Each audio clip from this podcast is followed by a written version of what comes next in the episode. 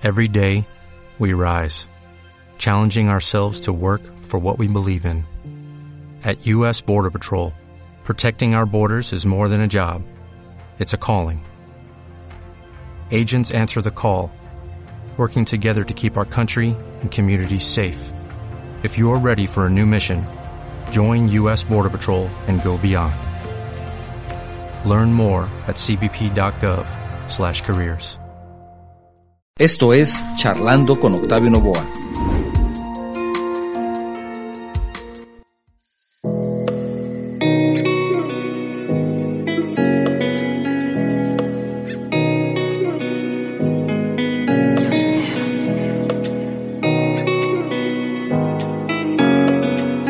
Como la historia lo ha marcado, el vino ha sido la bebida por excelencia para acompañar la comida. Regularmente los restaurantes construyen sus cartas de comida en armonía con su carta de vinos, buscando el maridaje perfecto. Entonces, ¿por qué maridad con cerveza en vez de otra bebida? Te invito a que nos acompañes a esta charla con el tema maridaje de cerveza. Nos acompaña Juan Pablo Ampudia, sommelier de cerveza. Empezamos.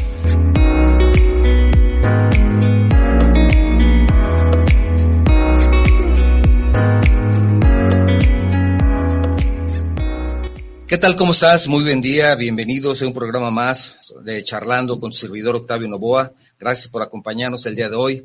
Estamos transmitiendo de manera simultánea y en vivo desde nuestro estudio en la ciudad de Guadalajara, Jalisco, México, para todo el mundo, por medio de las plataformas de Guanatos FM Network, radio y televisión por Internet, Facebook y YouTube.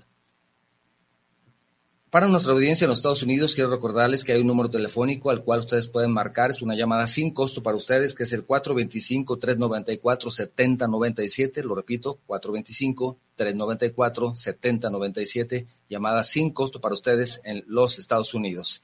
También, si lo que deseas es enviarnos un mensaje, tenemos tres plataformas para que lo puedas hacer puedes mandarnos un mensaje vía WhatsApp al 33 29 52 55 22. Lo repito, 33 29 52 55 22. Si tu mensaje es de fuera de la República Mexicana, por favor no olvides utilizar el prefijo 521. Si lo que estás utilizando el día de hoy para vernos y escucharnos es la plataforma de Facebook, también por ese canal nos puedes enviar tu mensaje o también por la plataforma de YouTube. Conocer cómo maridar una cerveza, o mejor dicho, con qué comida marida cada estilo de cerveza, es importante tanto para un buen cervecero como para una persona que aprecie la buena comida. El maridaje te permite disfrutar al máximo de la comida y de la bebida, ya que con un buen acompañamiento se consigue potenciar los sabores y aromas de ambas. El tema del día de hoy, maridaje con cerveza. Para hablar al respecto nos acompaña Juan Pablo Ampudia Béjar, sommelier de cerveza por la Academia Mexicana de Enogastronomía, también por la Academia Domens en Alemania y la Unión Birriari Beer Tasters de Italia, y con más de 15 años de experiencia en la industria restaurantera, que no sé cómo, porque es tan joven que yo creo que empezó, empezó de bebé en la industria restaurantera, pero ya nos irá platicando poco a poco de qué se trata esto de maridar con cerveza. Nuestro invitado el día de hoy, Juan Pablo Ampudia. ¿Cómo estás, Juan Pablo? ¿Qué tal, Octavio? Muchísimas gracias. Muy bien. A todos nuestros, nuestros escuchas, buenos días. Muchas gracias por acompañarnos. Al contrario, gracias a ti por acompañarnos el día de hoy. Y este tema de, de la cerveza es un tema interesante. Lo único que de pronto me reclaman es que son temas que tomamos desde muy temprano y se antoja y, como que no es muy prudente empezar desde estas horas con una cerveza. Pero es una buena idea al menos tener, una, tener una idea de qué es lo que nos vamos a tomar. Más Irnos preparando para la tarde o la noche. Exactamente. O para la comida, ¿no? Desde temprano, en algún lugar del mundo ya son las 12 del día. Eso tienes razón, eso tienes razón. Fíjate que normalmente cuando pensamos en maridaje, pues nosotros mm, pensamos, la historia nos ha dicho que, que el vino es la bebida que ha sido por excelencia la bebida para acompañar a la comida. Y de pronto, si tú vas a un restaurante, ellos, y tú que eres experto también en este tema de restaurantes, es muy usual que se construyan sus cartas de comida junto con la cata de vinos y estén buscando cuál es el maridaje perfecto entre el tipo de comida, la gastronomía y los vinos que van a ofrecer. Correcto. Pero no lo escuchamos tanto en cerveza. Es, es, creo que como que en cerveza no es muy usual, por lo menos para tu servidor, no es muy usual saber que alguien te diga maridar con cerveza. ¿Por qué maridar con cerveza? Pues ¿por qué maridar con cerveza? Bueno, antes que nada, ¿por qué está construido de esta manera? Desde tenemos que entender que la bebida es no solamente algo que nos llevamos a la boca y utilizamos para satisfacer nuestra sed. La bebida como el vino, la cerveza, es también un producto gastronómico y como tal tiene un impacto cultural y por lo tanto una historia que cuenta cómo, cómo vive la gente, cómo come la gente y cómo experimenta la comida. El vino se ha convertido en el estándar de lo que es apropiado o de lo que es correcto o lo más fino, eh, más o menos desde el imperio romano, que fue un imperio que promovió el uso del vino como algo corriente y lo expandió a todo su imperio. Y esto al, al premiar a las culturas queda como un estándar de, de sofisticación el vino. Y la cerveza pasa a un segundo plano. ¿Por qué tomar cerveza con, con un alimento en específico o por qué buscar un maridaje? porque la cerveza tiene también muchísima historia que no ha sido contada o no estamos tan acostumbrados a escucharla. De hecho, la, el contacto con, del humano con la cerveza es algo mucho más antiguo que lo que pasa en el caso del vino. Incluso eh, podemos encontrar de los primeros registros históricos de la cerveza en los primeros registros históricos que existen. El mismo código de Hammurabi, que conocemos como el primer registro histórico escrito en tablillas con informes, el primer registro histórico de la historia, es un conjunto de leyes. Incluso dentro de esas leyes hay regulaciones para la venta y compra de cerveza. Eso nos habla de que llevamos por lo menos unos 5.000 años de historia de convivencia diaria con la cerveza en muchas partes del mundo. Eso también nos da, por lo tanto, una expansión y una variedad enorme de estilos que pueden adaptarse o están formulados incluso algunos para adaptarse a ciertos estilos de comida. Por ejemplo, podemos pensar en muchas cervezas eh, perdón, alemanas que están hechas específicamente para el tipo de, para combinar con el tipo de comida que ellos consumen. Eh, cervezas con mucho trigo, con poco lúpulo, que combinan perfecto con salchichas, eh, guisados de carne con mucha cebolla o eh, con mucha base en, mostaza. Este tipo de, condimentos o de ingredientes que son sumamente recurrentes en su cocina generan una tendencia en la producción de las que son alimentos más condimentados. Así es, en algunos casos. Y entonces su cerveza normalmente es también más fuerte, ¿es así o no? No hay de todo. Hay de todo, es, lo, es lo más importante. Porque ahorita que lo están mencionando Alemania, recuerdo, mi, mi, hija tiene una amiga que es alemana y que cuando vino a México decía que la cerveza aquí no le sabía nada. Entiendo, sí. Entonces, si esta cerveza, ustedes le llaman cerveza, y vaya, el primer productor de cerveza en el mundo es la cerveza Corona, ¿no? La que más se vende en el mundo.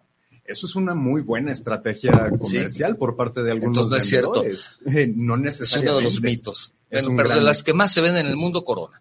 Eh, alguna de ellas sí, sí está definitivamente dentro del top 5, está Corona, pero no podemos evitar eh, tomar en cuenta que hay mercados mucho más grandes que el mercado americano, que si bien Corona produce y distribuye enormemente en toda América, no podemos competir, por ejemplo, con el mercado chino, que ellos tienen su propia producción de cerveza y Tiger y Snow son dos de las cervezas más vendidas en el mundo, incluso superando las ventas de Corona. Chinas. así es. Chinas, cervezas, chinas. Bueno, también hablamos en uno de los programas en el que mencionabas hace un rato de los vinos chinos. Y vaya que también es, al parecer están entrando en el mercado fuertemente el vino chino, pero vamos, a seguir hablando de la cerveza, ahora el tema es la cerveza. Entonces me decías que, que hay esa historia de la cerveza, más de cinco mil años. El vino como que también tiene la... Mm, y, a lo mejor nos está escuchando nuestro amigo el vinólogo Raúl Eduardo Castanedo, espero que no se ofenda, pero como que es más elitista, ¿no? Como que hablamos de vino y como que dices, ah, caray, yo estoy tomando vino, que toma la copa así, que toma la copa así. Y la cerveza es más popular.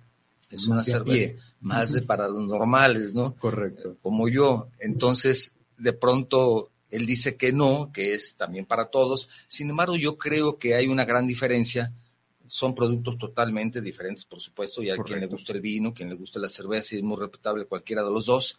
Sin embargo, a lo que me refiero es que tal vez pudiera tener la cerveza tanto éxito porque tiene más posibilidad de estar al alcance de cualquiera de nosotros, ¿no? Por la cuestión de precios. ¿Puede ser algo así? Así es. Puede, puede haber Porque también hay cervezas más caras, ¿no? Así es. Pero comercialmente encontramos cervezas a un precio que es accesible todavía, porque, porque siguen subiendo de precio. Correcto. Y le siguen subiendo los impuestos muy fuertemente. Pero puede ser que por eso se consuma más cerveza. De alguna manera sí, es más fácil porque es más asequible conseguir cerveza. Y en México nos jactamos de ser unos grandes productores de cerveza y con justa razón. El mexicano promedio bebe alrededor de 62 litros y medio de cerveza per cápita al año. 62 litros. 62 litros de cerveza. Yo creo, yo conozco varias personas que no beben, entonces trato de equilibrar la, la balanza. No, yo conozco unos que son 62 litros al mes. Al mes. Correcto. ¿Verdad? Pero bueno, ahí tiene. Así es. Pero somos unos grandes productores de cerveza. Y consumidores. Y consumidores también. No, no competimos por, por ejemplo, volviendo al, al caso muy claro de Alemania, no podemos competir con un mercado como ese. Bélgica. Bélgica, que son países que tienen un consumo per cápita alrededor de los 120 o 130 litros de cerveza al año. Es una, un tema cultural también para ellos. Exactamente, de la misma manera en que está muy idealizado o muy entendido que, por ejemplo, en la cultura italiana o en la española, el vino de mesa es ley, siempre tiene que acompañar una, una, buena comida con una botella de vino. Sí. En estas culturas, la, la apreciación de la cerveza como un ítem diario es más fuerte. Incluso en Alemania, Bélgica, puedes ir a la tienda y comprar una cerveza y te ofrecen destapártela para que, para que vayas tomándotela por la calle. Una cultura completamente distinta a la, a la nuestra. Aquí también, pero con el riesgo de... Ah, bueno, aquí tenemos bolsitas de papel. De que te levanten. sí, es cierto. Bueno, lo que también hemos dicho que en, aquí en México se considera una bebida alcohólica y, y en algunos lugares de Europa el vino se considera como un, como un, alimento, entonces es diferente la percepción también por la cuestión cultural. ¿no? Aquí sería muy, muy complicado cambiar esa, esa percepción y también muy complicado dejar que el gobierno esté captando esa cantidad de impuestos por medio de las bebidas alcohólicas. Sería muy complicado decirles, no, mira, es que esto es comida, no debe de tener IVA ni debe tener ningún impuesto porque es como si comieras no sé, frutas o verduras, pues no lo van, no creo que... El problema es convencerlos. No creo que vaya a funcionar. Pero entonces interesante es por una cuestión eh, tal vez de economía, pero no cabe duda, yo leía una información de una revista digital, Salud 180, que dice que las bebidas alcohólicas que más se consumen en México, número uno, la cerveza. Correcto. El número dos, según esa información, es el tequila. El número tres, lo siento, estimado amigo vinólogo, el vino, whisky y vodka, en ese orden. Entonces, es interesante, cerveza el número uno. Entonces, hay que maridar con cerveza. Hay que maridar Ahora hay que aprender a consumirla bien. Exactamente. Es lo que estás luchando con, es una cuestión, es una batalla diaria, pero es, la, es la batalla que elegimos tomar. Sí, sí, supongo que más de alguno dirá, no, no, no, mira, aquí con la que caiga es bueno. Exacto, y no todo, no todo por ser barato o por ser asequible es malo. De hecho, en México sí, tenemos, sí contamos con grandes exponentes de, de cerveza. La misma Corona es una cerveza muy bien elaborada que sus mismas ventas hablan por sí mismas. Claro, claro. Entonces, no nos hace falta en ese sentido. Pero incluso dentro del movimiento de cerveceros artesanales en México, eh, estamos encontrando eh, unas propuestas que están llegando a competencias de nivel internacional eh, todo, para competir con toda América o con competir en Europa. Que esto también tiene pocos años, ¿no? Es algo relativamente nuevo, así es. mucho trabajo se, se ha estado queriendo hacer. Lamentablemente la pandemia fue un gran, eso para, un gran golpe como para todas las... A todo el mundo le, le afectó. Pero bueno, vamos a continuar hablando de ese tema. Nada más me quiero recordar el número telefónico para las personas que nos escuchan para que enviarnos un mensaje vía WhatsApp 3329 52 55 22 está disponible para ustedes ahí recibimos sus mensajes su prefijo es el 521 en caso de que tu mensaje sea de fuera de la República Mexicana 425-394-7097 es el número para las personas que nos escuchan en los Estados Unidos y que por alguna razón tienen que salir, el programa les parece interesante y quieren seguirnos escuchando vía telefónica, pueden marcar ese número 425-394-7097. Llamadas sin costo para ustedes en los 45 minutos que nos quedan.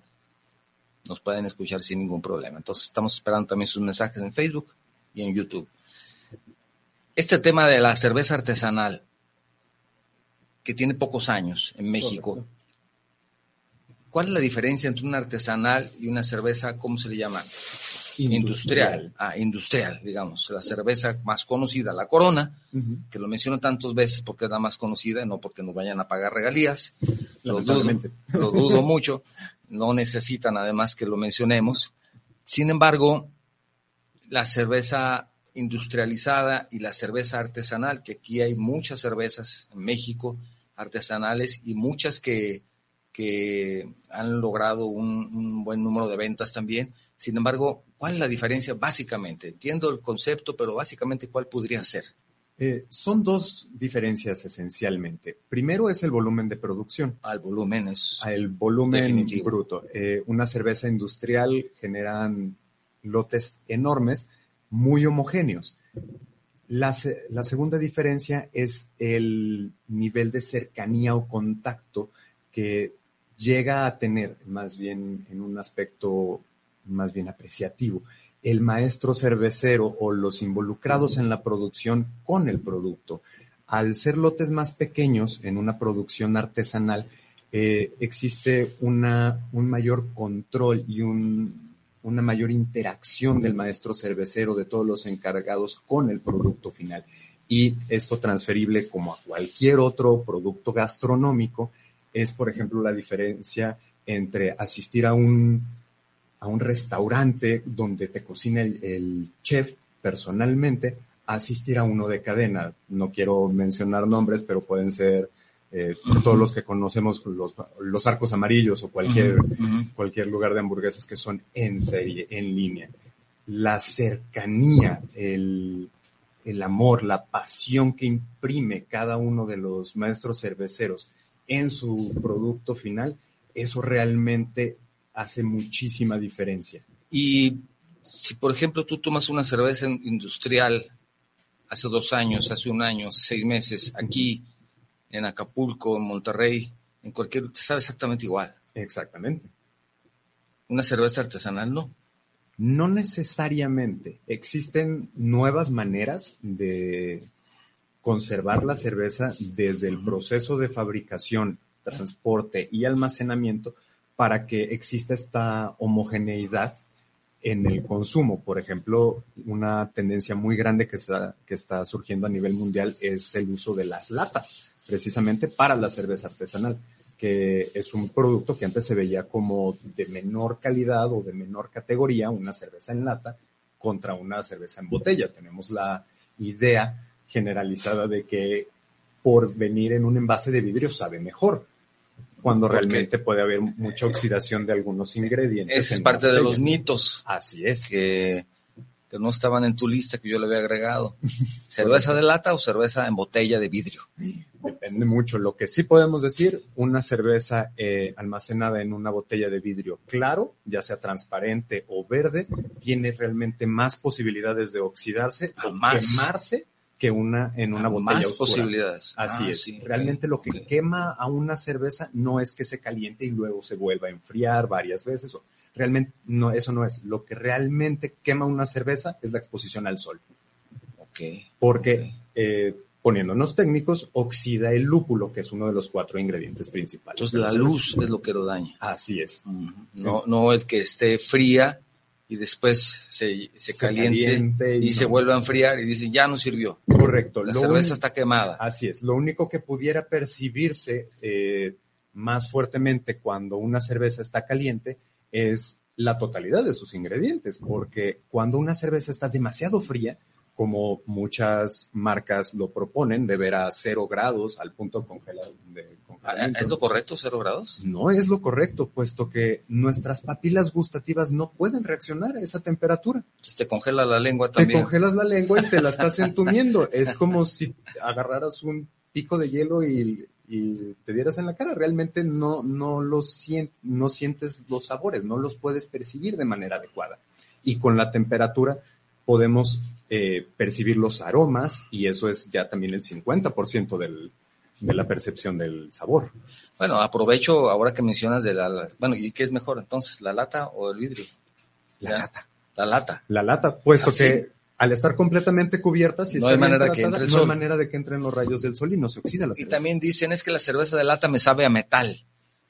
Yo creo que eso sí. Eso puede puede tener que ver más con un proceso de limpieza a la hora de estarlo tomando y que lamentablemente tenemos la mala costumbre de beber todas las cervezas directamente del envase, ya sea lata o botella, las tomamos directamente, cuando lo más yo recomendable tengo, yo tengo una costumbre opuesta.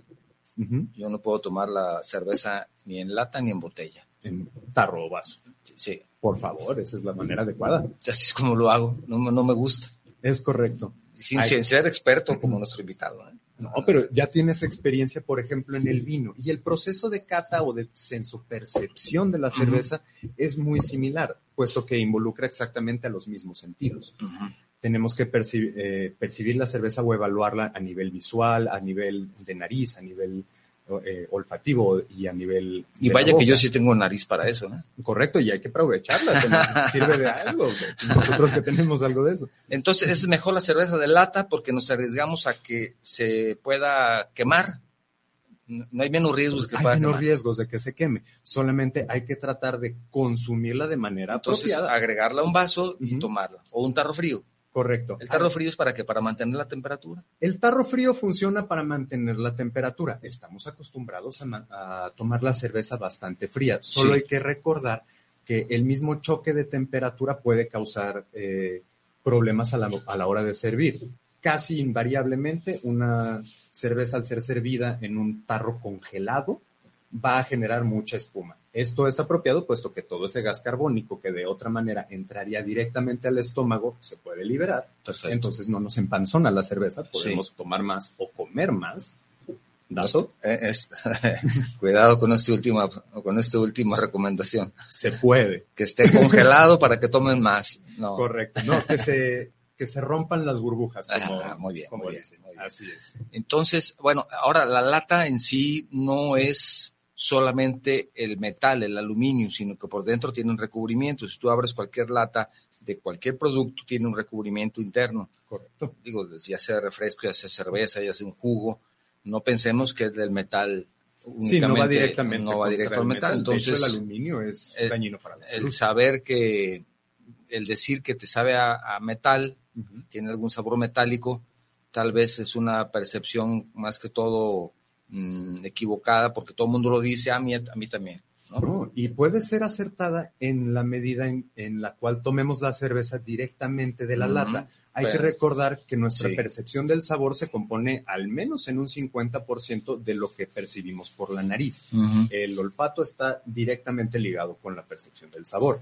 Entonces, si nos llevamos una lata a la boca y tenemos justamente la cosita con la que abrimos, un metal pegado a la nariz, vamos a percibir el, aroma de ese o la lengua. O en la, y, exacto, y eso va a contaminar nuestra percepción de la cerveza. Si exactamente la misma cerveza la servimos en un vaso, en una copa de la, de la manera adecuada y permitimos que se libere la, la espuma, que se libere el gas carbónico, es muy probable que no se vaya a percibir eso a menos de que tenga un error de producción.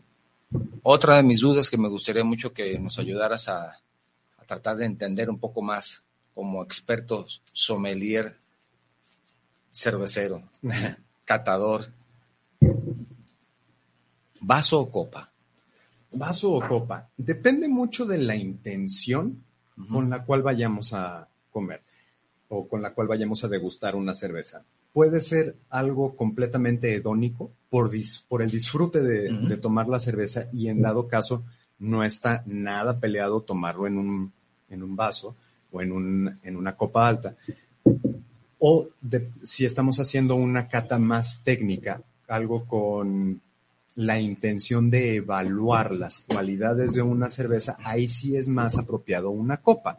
Sobre todo existe una copa específica generada para la cata de cerveza que se llama Copa Tec, que está hecha específicamente por la forma para potencializar los aromas y cómo estos llegan a la nariz a la hora de estar catando la cerveza.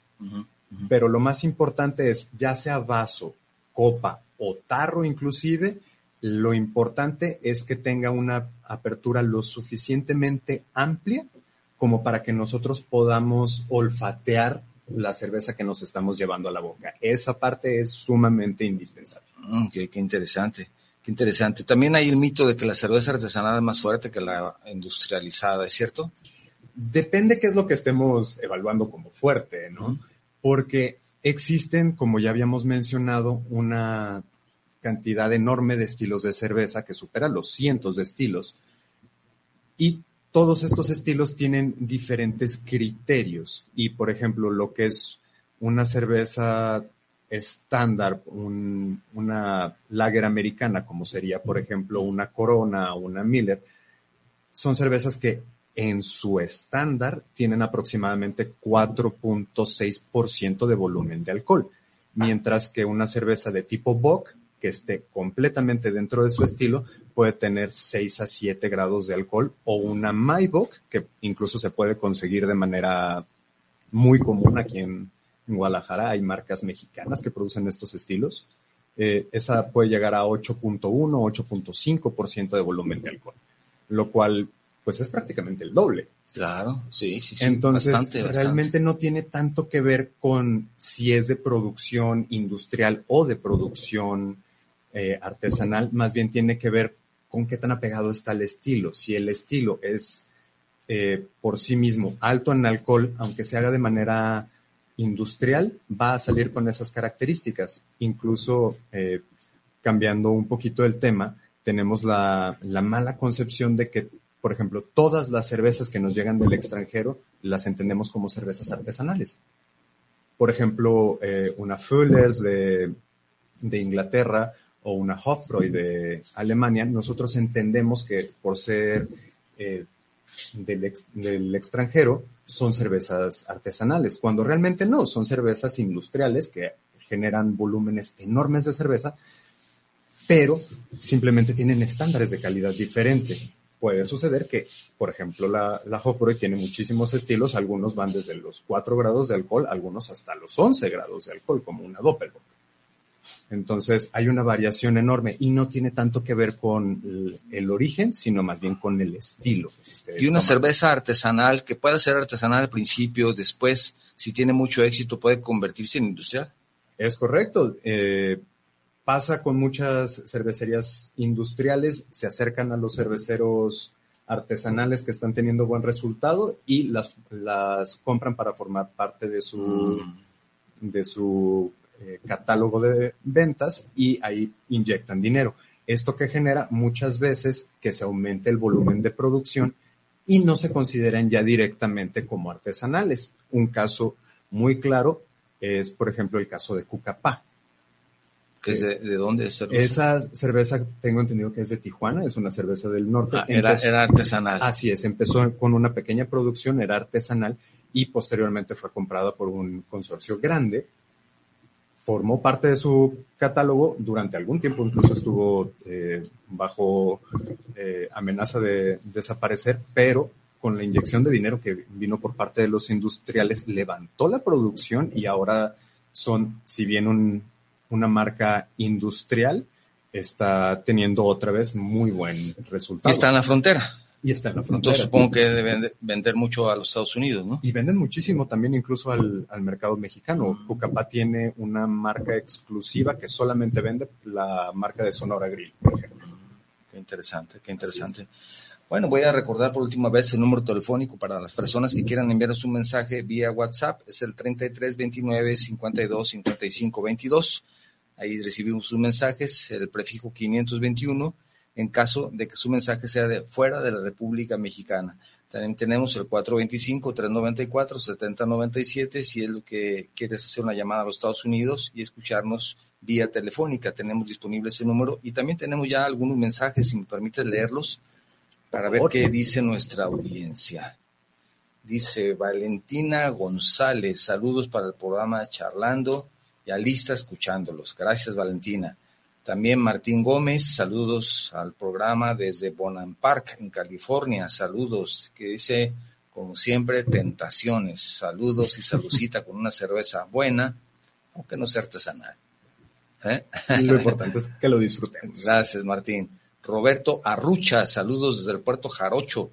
Saludos para, charlando, con saludos a, a nuestros amigos. Dicen, ¿Qué nos dicen de las famosas cervezas de moda, las artesanales? Bueno, lo acabamos de mencionar. Correcto. Manuel Ramírez también desde Zapopan. Zapopan es un lugar que prácticamente para las personas de fuera de Guadalajara, que está en el área metropolitana de esta ciudad. Zapopan Centro, saludos a Charlando con y saludos al invitado. Dice, ¿qué nos puede comentar de la cerveza de barril? Pregunta Manuel Ramírez. ¿Qué nos puedes decir de la cerveza de barril? El barril es uno de los mejores eh, métodos de almacenamiento de cerveza, porque por el volumen neto que manejan, eh, también tienen eh, criterios más específicos de cómo debe de ser servida y durante cuánto tiempo se considera que está fresca. Si bien un barril de cerveza cerrado puede tener una vida de anaquel larguísima, una vez abierto no puede pasar de, un, de cierto tiempo, máximo una semana en óptimas condiciones, hasta que tiene que ser desechado porque la cerveza ya no cumple con un estándar de calidad, ya no está fresca. Eso puede ser una desventaja. Puede ser una desventaja si, llegas tarde. Pero, si es una, una pequeña fiesta o una cerveza de abril. Exactamente, una cerveza para que se termine. Funciona excelente. Incluso hay maneras de almacenar eh, cerveza de barril. Hay uno, un tipo de termos que se llaman growlers, se pueden conseguir fácilmente en internet, en Amazon, que sirven específicamente para almacenar cerveza de barril. Puedes ir a cualquier pub o a cualquier cervecería donde te sirvan tu cerveza de, de preferencia de barril y lo llenan y mantienen la carbonatación durante el tiempo necesario. Te puede aguantar fácilmente si no tiene muchas descargas, hasta unos cinco o seis días naturales después de ser servido. Excelente. ¿no? Pues buena pregunta, Manuel. Muchas gracias. Daniel Rábago también nos escucha en la colonia Jardines de la Paz, también aquí en Guadalajara. Saludos para el programa. Muy bueno que hablen de lo que más nos gusta, dice, la cerveza. Dice, hay una cerveza elaborada aquí en Jalisco que es muy buena, pero sigo con la tradicional y nos dice una que tiene un nombre similar a una glorieta muy una famosa. Glorieta, correcto. Vertigia Milagros, saludos desde Lima, Perú, gracias. Pienso que la cerveza líder en el mundo es la del rey con su corona. Correcto. muy bien, muchísimas gracias. Robert Arce, saludos desde Los Ángeles, California. Dice, saludos especiales por este tema. Dice, pero ya nomás no le sigan, porque con el clima se antoja se antoja muchísimo, sí. Robert, lo lamento mucho, pero es el, es el horario que tenemos y nos tiene castigados aquí nuestro productor Israel, dice que es, tiene que ser el sábado a las 10 de la mañana. Nosotros queremos tener un programa los viernes a las 9 de la noche, pero no nos da chance. Ya abriremos un espacio, ¿verdad? En algún momento. Jorge Herrera también, licenciado, gracias por su mensaje. Una vez más, un gran acierto. Saludos al invitado, felicidades por el programa. Muchas gracias. Olivia Río Llamas también te mando un saludo, muchas felicitaciones, saludos al invitado. Dice, lo felicito por tener ese gran conocimiento del tema. Muchas gracias. Kiaku Orquídeas, gracias, muchos saludos por escucharnos. También te, te manda un mensaje Edu Villegas, puro orgullo de la Asociación Mexicana de Enólogos, supongo. Saludos, abrazo, Edu. AMEC, ¿verdad? Sí, Así es. Entonces sí estoy, estoy bien. Digo, es que me tienes Javier Córdoba también desde Mazatlán. Pues ahí también como que... Buena cerveza, cerveza buena cerveza, cerveza en esa región, correcto. La verdad que sí nos estamos poniendo ya nerviosos. Víctor Casillas te manda saludos también, saludos al invitado, muy buen tema. Y también Angélica Rodríguez Durán, un buen programa, excelente expositor. Saludos, gracias Angélica. Gracias. Ella se encuentra en Pátzcuaro, Michoacán. Hoy cerquita de Pátzcuaro. Pero saludos a Pátzcuaro también, que ahí aunque hace mucho frío también toman cerveza. ¿Y qué Cerveza y frío. Es una excelente combinación. Sí, Una excelente combinación. Cualquier hora es muy bueno. Ahora, hablando ya de maridaje, ya nos llevamos media hora de las cervezas artesanales, esto te lo decía, ¿verdad? que no se nos va el tiempo rápidamente. ¿Qué nos recomiendas para saber dar esos primeros pasos para aprender a maridar con cerveza para las personas como tu servidor de a pie que no tenemos ningún conocimiento de cerveza? ¿Qué nos recomiendas? Lo primero es no estresarnos. Hay que recordar, si vamos a, a maridar, si estamos buscando emparejar nuestra comida con nuestra bebida, realmente lo que tenemos que buscar es nuestro disfrute, estar a gusto con el resultado. Y esto se puede conseguir antes que nada con una cerveza industrial, con una cerveza eh, de corte Artesanal. lo que sea. Si a nosotros nos gusta, esa es la mejor cerveza. La mejor cerveza del mundo es la que a ti te encanta. Empezamos por allí. Quitémonos e- esa idea de que existe un maridaje perfecto, un match increíble. Eh, Es pues, entonces porque también Nuestro paladar y nuestro gusto es diferente. Exactamente. Cada A- persona. Así es. A todo el mundo nos gustan cosas diferentes. Sí. Entonces tenemos que entender que podemos hacer diferentes cosas para satisfacer a cada uno. Pero el punto de un maridaje es encontrar siempre el equilibrio. Ok.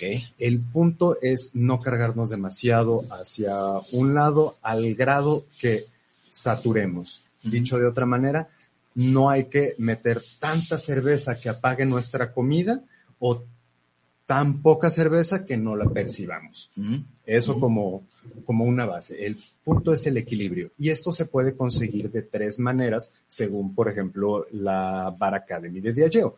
Se puede hacer buscando el equilibrio a través de las tres es cortar, complementar o contrastar. Cortar, complementar o contrastar. Correcto. Excelente. Esta las- cortar, Cortar, sí, complementar complementar, y contrastar. contrastar. Ya lo estoy anotando porque tengo que también tener apuntes. ¿no? Y vamos a tener que practicar en algún momento Así del día. es. Hasta mediodía vamos a tener que empezar a cortar. Correcto. A ver, Muy bien. ahora, ¿qué es cada cosa? ¿Qué es cada cosa? Cortar es como si utilizáramos nuestra bebida como una navaja para cortar o para eliminar cierta parte de, las- de nuestro alimento. Por ejemplo, si estamos consumiendo algo demasiado graso o demasiado condimentado, Sí. lo último que necesitamos es meter más capas de sabor o de complejidad a nuestro alimento. Necesitamos algo que más bien limpie nuestro paladar para poder percibir los sabores de una manera adecuada. Eh, esto se puede dar, por ejemplo, en, un caso más concreto, un corte como un ribeye, algún corte de res que son muy altos en, en grasa. Son excelentes platillos, pero pueden ser también bastante complicados eh, a la hora de maridar con cerveza si queremos hacer algo muy elevado o llevarlo por un lado distinto y es más fácil simplemente mantenerlo simple y elegante. ¿Cómo hacemos esto? Cortando con una cerveza poco lupulada, que no tenga mucho, mucha presencia de la malta, con un perfil fermentativo bajo, algo que no vaya a dominar sobre la- el sabor de la carne, pero que nos pueda permi- permitir saborear cada vez mejor el platillo y que no nos sintamos tan llenos mientras lo estamos comiendo. Pasando a, Un, un ejemplo un ejemplo, por ejemplo, de, es de cerveza, dinos una. Que sea. Una, cerveza, pudiéramos utilizar en, en este caso una cerveza premium como una Corona, una Munich Clara como una modelo especial, que es una cerveza muy sencilla, o pudiéramos, si quisiéramos intentar o dar un paso más adelante, pudiéramos incluso buscar una, una German Pils, una Pilsner de corte alemán. Por ejemplo, la Polaner es una excelente, excelente cerveza de ese tipo. Entonces, platillo fuerte, condimentado, con cerveza ligera, con cerveza ligera. por decir algo. Ese es un- el equilibrio. No fuerte con fuerte. No fuerte con fuerte, Bien, bien. no, no grasoso con fuerte. Perfecto. Eso es, eso es cortar. Muy bien. Pero también se puede hacer de otras maneras. Por ejemplo, un platillo muy especiado, picante, a nivel sensoperceptivo en la lengua, nuestras papilas gustativas perciben realmente el picor, la sensación del picor como acidez. Entonces, una torta ahogada, por ejemplo. Una torta ahogada. Eso lo podemos eh, equilibrar perfectamente, lo podemos eh, complementar, por ejemplo, una torta ahogada con una cerveza IPA, una Indian Pale Ale. Estas cervezas son un poco más cargadas en la, en la malta, saben un poco más a grano, pero tiene una carga de lúpulos muy considerable, tanto en aroma como en sabor. Esos mismos sabores eh, amargos complementan y contrastan con el picor de una torta ahogada. Perfecto, perfecto, muy bien. Eso es cortar. Vamos a ver. Les quiero decir que tal vez en algunos temas nos vayamos muy rápido, pero también les quiero decir que es muy probable que continuemos con más programas de este tipo. Entonces tendremos la oportunidad de seguir hablando de este vasto mundo de, de la cerveza que es amplísimo, ¿no? Un programa, 10 programas, no los alcanzaría, pero poco a poco trataremos de ir siendo más específicos, ¿verdad? Correcto. Entonces hablamos de cortar, después sigue complementar. Complementar. Esta es una manera de, maridar. Ya, viste que sí, sí, sí, estamos tomando bien la clase, correcto. Bien, bien, bien. Muy bien. Complementar es una manera de buscar el equilibrio utilizando sabores similares. Ah, ok. Eh, por ejemplo, el aquí tengo mis notas, no crean que me vine, claro, claro también me vine preparado, o sea, es eso, correcto. Eh, por ejemplo, complementar. Necesitamos utilizar, como mencionábamos, eh, sabores similares, potenciar los, los, los que son afines. Una manera de conseguir esto es, por ejemplo, utilizando el mismo complemento salado o los ingredientes salados de un platillo y equilibrarlos con algo dulce. Esta es la manera más fácil y más mm, básica de, de, utilizar un maridaje por eh, complementación. De a pie, ¿cómo, cómo utilizamos esto?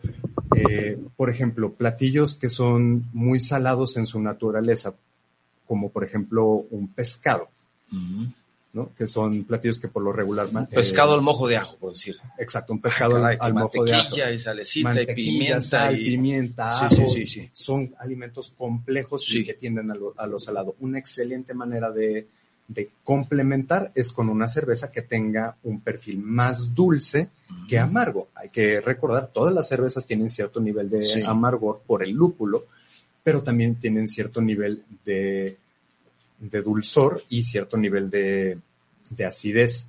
Eso tiene que ver con la fermentación y con la malta.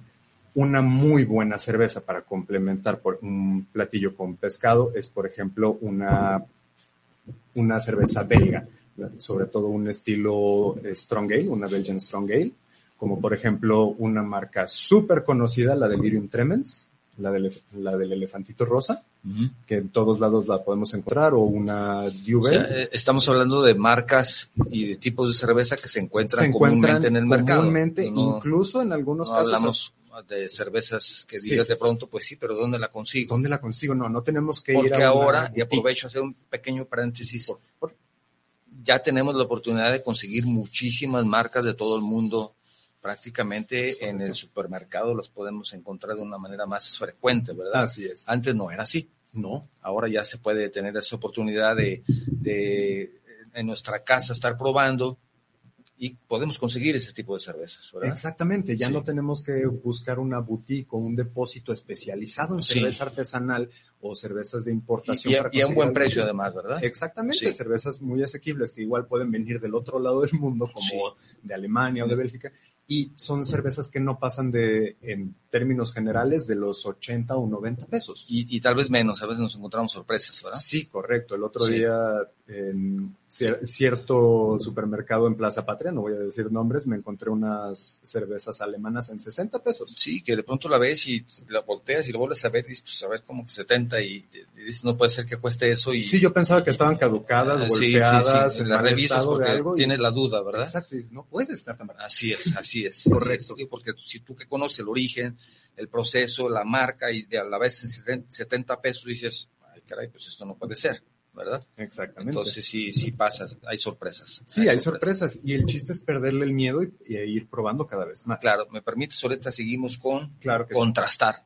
contrastar. Vamos a, vamos a leer mensajes de algunas personas que amablemente nos envían. Héctor Licón, de aquí de Guadalajara, saludos Héctor. Iván Elier Juárez Domínguez, también desde Chihuahua, gracias. También Paco Ancira, gracias amigo Paco, es un buen amigo de muchísimos años. Él está pendiente también del programa.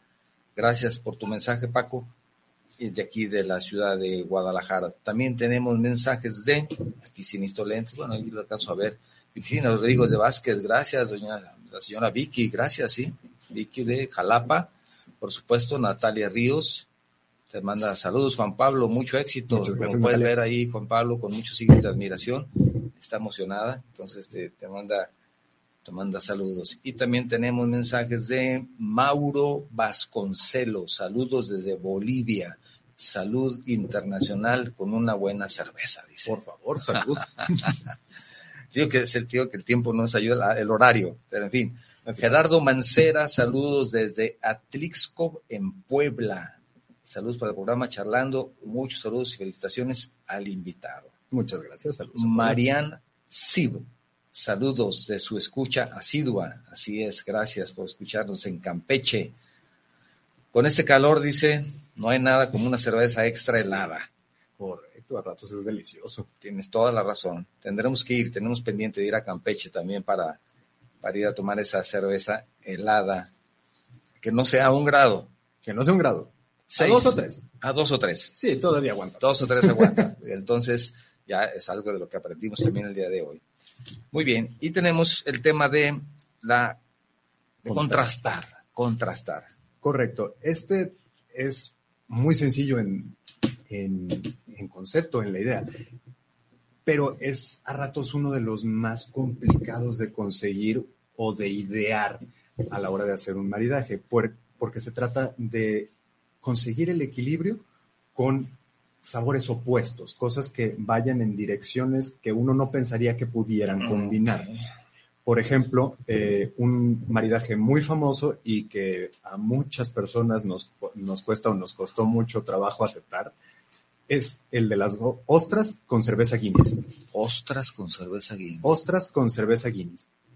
La cerveza Guinness, una cerveza stout, todos la conocemos, por ejemplo, por el libro de récord Guinness. Sí. Todo el mundo estamos habituados. Es, es una estrategia comercial de esa, uh -huh, uh -huh. de esa marca. Tienen un maridaje muy famoso desde hace, creo que más de 100 años, de ostras con cerveza Guinness. Uh -huh, pues. Es un maridaje súper raro, muy loco, que uno no pensaría de una manera natural, puesto que un producto del mar con un, eh, con un perfil salado, eh, ahumado, combinarlo con una cerveza de, de, un perfil más dulce y final seco, luce como algo completamente desquiciado, pero combina de manera increíble. Muy bien, estás contrastando. Así es. Tal y como la palabra lo dice, es un contraste fuerte. Así es. Esto y, que nos permite, nos permite activar las Mm. papilas gustativas y, por ejemplo, salivar. Eso nos permite diluir y disfrutar mucho más la comida. Dice Víctor Manuel Quintana Serrano desde Aguascalientes, compañero y amigo, gracias por tu mensaje. Saludos a tu expositor y muy buen tema. Dice, a prepararnos para degustar una rica cerveza. Muchas gracias. Víctor Manuel, él acostumbra comer cosas extrañas. Él come venado, armadillo, pavo. Que me invite. Entonces, seguramente le va a interesar conocer cómo maridar correcto cerveza y un venado. Ah, mándame el menú y podemos trabajar en algo sin ningún problema. Víctor? ¿verdad? Sin problema, para ese tipo es. de comidas exóticas. ¿no? Claro. Él es, es, experto cazador, pero es un cazador responsable. ¿Sí? Eso es lo más importante. Con sus permisos y con todo, como debe ser la cacería. Que no hemos hablado del tema de la cacería aquí, deberíamos de hablar de ese tema porque también es un tema muy golpeado por algunos que dicen, no, es que el cazador es un asesino y otros que dicen, bueno, es que el cazador lo hace de manera responsable, ayuda a la conservación del ambiente. ¿Cómo se hace? Pues es, es increíble, pero se logra también de esa, de esa forma. Extraño, ¿no? Para los que no conocemos. Sí, no somos expertos, de pronto criticamos de una manera muy fácil. Mauro Vasconcelos, ya lo había dicho, de Bolivia, sí. También Mariana de Campeche. Ah, me falta. Daniela Ruiz también dice, saludos desde Austin, en Texas. Y aquí hace una pregunta que si nos haces favor de, de repetirnos, porque ya mencionamos esto, dice, ¿qué Sí. tanto es cierto que si sacas una cerveza del refrigerador y la dejas fuera, se quema? Ok, sí, volviendo a este tema, eh, sí puede suceder tal cual que al tener una cerveza fría dentro del refrigerador, la sacamos, se nos calentó y cuando la queremos tomar, ya está quemada. Eh, realmente lo que sucedió aquí es que al sacar la cerveza del refrigerador, más que eh, ganar temperatura por estar a temperatura ambiente, esta cerveza tiene más exposición a la luz solar. La luz solar puede penetrar de alguna manera la, la botella de vidrio y va oxidando el lúpulo. El lúpulo es esta este componente que se utiliza para curar la cerveza, es un antiséptico natural y es el que le da el sabor amargo a la cerveza. Ese, ese componente, si de por sí ya es amargo, una vez oxidado, sabe mucho más, eh, mucho más fuerte y puede ser muy desagradable y dar notas como si, como si supiera a metal. Pero si sacas la cerveza, baja a temperatura, o sube más bien a temperatura ambiente. ¿la puedes volver a guardar? La podemos volver a guardar. Si no tuvo exposición a la, a la luz solar, no hay tanto riesgo de que se haya oxidado y no va a tener ningún problema. Si, si este fuera el caso, cada vez que compramos cervezas en, en el depósito o en el supermercado y las tomamos del refrigerador, siempre nos llegarían eh, quemadas a nuestra Sí. casa, puesto que ya las En el ya transporte. en el transporte ya se batieron y ya se calentaron. ¿Y qué conviene más? ¿Comprar la cerveza fría en el depósito o comprar la temperatura ambiente y después enfriarla? Las, dos, las dos opciones son, son iguales, solamente hay que tomar en cuenta cómo se van a transportar las cervezas, porque hay que recordar, eh, lo que hace el alcohol dentro de una cerveza es el fermento. Eh, la cerveza lleva levadura y la levadura consume el azúcar que tiene naturalmente la cerveza y es lo que produce el alcohol. Y la cerveza es un producto vivo, al igual que una kombucha o que un vino, eh, al estar embotellado todavía está viva esa, esa bebida. Hay que recordar que la temperatura hace que disminuya la actividad de las levaduras. Por lo tanto, una cerveza al tiempo tiene mayor actividad de, de levaduras y puede carbonatar más que una cerveza fría. Por lo tanto, es más fácil que te truene o que, o que te explote, que se Que destape que- una, cerveza caliente que, una sí- cerveza fría. Es que sí pasa, Que sí pasa. Que sí pasa, es frecuente eso. También tenemos un mensaje de Álvaro Torres, no es el cantante, pero es Álvaro Torres. Gracias, saludos desde Tala, Jalisco. Por ahí pasé la semana pasada por Tala, Álvaro. La cerveza, pregunta Álvaro, ¿la cerveza tiene fecha de vencimiento? Todas las cervezas tienen fecha de vencimiento. Es sumamente importante buscarlo, sobre todo cuando vamos a consumir un artesanal. Y no porque las industriales no tengan fecha de caducidad, todas la tienen, pero eh, sobre todo las industriales nacionales, como tienen una rotación tan alta, es muy probable que lo que estemos tomando venga de un lote joven, que no tenga mucho tiempo de almacén. Pero en una cerveza artesanal o en una cerveza de importación, los mismos tiempos de anaquel o los transportes pueden durar tanto tiempo que no sea un lote muy fresco. No vamos a quemar a ciertos depósitos y tiendas eh, No, pero hay que cuidarlo, hay que tener esa sí hay que- precaución. Hay que, tener esa precaución. Si vas, si ya estamos invirtiendo en una cerveza de mayor calidad Claro. o en tener una experiencia diferente, hay que asegurarnos dentro de nuestras capacidades, al menos que no estemos comprando producto caduco. Ahora, hay algunas cervezas que están con la corcholata normal, pero hay Sí. otras que vienen con otro tipo de tapa. Correcto. Eh, Eh, ¿Hay alguna diferencia o es solamente algo comercial? tiene mucho que ver con, con los usos y hábitos, es algo más bien comercial, pero sí hay algunos eh, tipos de, de empaque o de, de tapas que son mejores que otros. Hay unos que son, eh, que parecen como, como estos botecitos de jugo, que solamente tienen como Sí. eh, cierto tipo de corcholata muy delgada pegada al, a la tapa, que por lo regular no la, no la cubre, no, la, no abraza la corcholata. Esas son muy proclives a ser, a ser perforadas o a levantarse de cierta manera que permiten la entrada de aire a la lata y eso arruina por completo la cerveza. Las corcholatas eh, por la parte de abajo tienen un, recubrimiento plástico. Esto evita que nos sepa a metal una cerveza.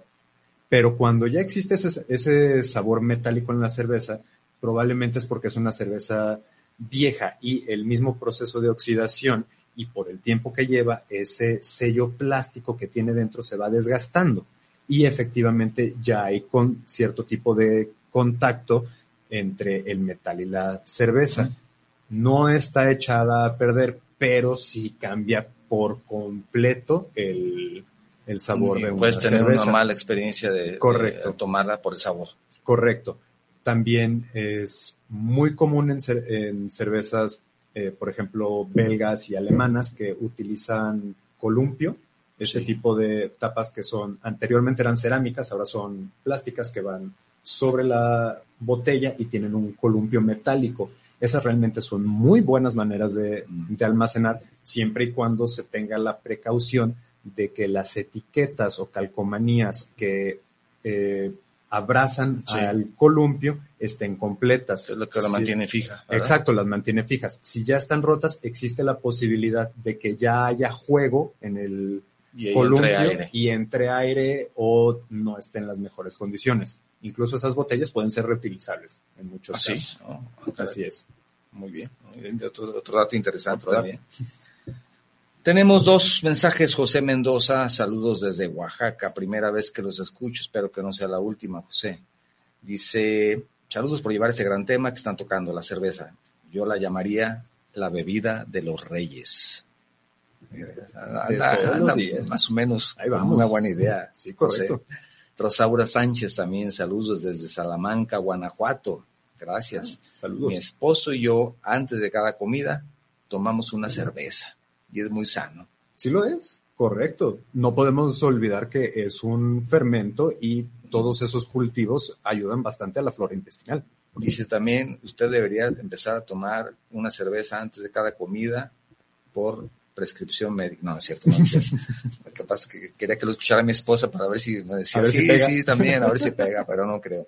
Nos Correcto. queda muy poco tiempo y me gustaría, además de agradecerte nuevamente que nos acompañaras el día de hoy, saber si deseas agregar algo. Hay un, hay un curso que vas a, a Sí, tener correcto. Te dentro, agradezco dentro mucho. de Octavio. poco, ¿verdad? Así es, eh, estamos promocionando el diplomado de Connoisseur Ujú. por parte de la, de la Academia Mexicana de Enogastronomía, de la cual formo parte del cuerpo docente. Es un diplomado que se va a hacer 100% en línea, va a, va a constar de un módulo por semana durante cinco meses e inicia el próximo martes 21 de junio. Ya estamos muy ya estamos próximos a, la orilla. empezar. Mayores datos, envíanos un mensaje al 33 29 52 55 22, mensaje de WhatsApp, lo repito, 33 29 52 55 22 y te mandamos toda la información que necesites. Entonces es importante que lo consideres porque ya está a punto. ¿Cuánto va a costar? Eh, tiene un costo de 2.500 pesos por mes y no es únicamente un, un costo de recuperación, también tiene una certificación importante. Está avalado Sí. ante la Secretaría del Trabajo. Entonces es, es importante que lo consideren y ya está, empieza cuándo decías? El martes 21 de junio. martes 21. Entonces es importante que anoten, tomen en cuenta, mándenos el mensajito. Se les olvidó, estamos en Facebook todo, ahí tenemos el número telefónico disponible y de inmediato se les va a mandar toda la información que necesiten con todo gusto. Con todo gusto. También ¿Algo más? También si gustan información, eh, recetas de cocina, cualquier cosa, el, chiste o el meme cervecero, estamos en redes como el Beermonger, estamos estrenando redes para que nos encuentren, ahí estamos todo lo que necesiten y todo lo que gusten acerca de cervezas, ahí estamos para ustedes. Excelente. Gracias, gracias nuevamente por acompañarnos el día de hoy. Al contrario, Jimena. gracias a ti, Octavio. Gracias por acompañarnos. Aquí tenemos una invitada de lujo también, que ustedes no la pueden ver porque está allá atrás de la cámara, No pero tienen el gusto, lo siento. ¿verdad? Ni modo, pero gracias por habernos acompañado también el día de hoy. Quiero agradecer a todas las personas que nos han acompañado hoy, por supuesto, a nuestros escuchas de Guanatos FM, a nuestros seguidores en Facebook, en YouTube. Inscríbanse, siempre me dicen que les diga y siempre se me olvida, pero no hay problema si no se inscriben, pero bueno, que se inscriban, según eso, que cuando ya hay muchas manitas y que quién sabe que Hay que buscarlas, hay que Claro. buscar las mentes. con suerte hasta nos pagan, ¿no? Según eso. Ojalá. Muy bien, muchísimas gracias por todo. Como siempre, si te gustó el programa, te quiero invitar a que lo compartas con tus amigos. Si no te gustó, te quiero invitar a que lo compartas con tus enemigos. Esto fue Charlando con Octavio Novoa y cierro con la frase de la semana. Si se bebe cerveza con moderación, suaviza el temperamento, alegra el espíritu y promueve la salud. Thomas Jefferson. Esto fue Charlando con Octavio Novoa, donde charlando se entiende la gente. Gracias, nos vemos la próxima semana. Hasta luego. Excelente día. Gracias, amigo. Muchas gracias, Octavio. Escuchaste Charlando con Octavio Novoa, donde charlando se entiende la gente.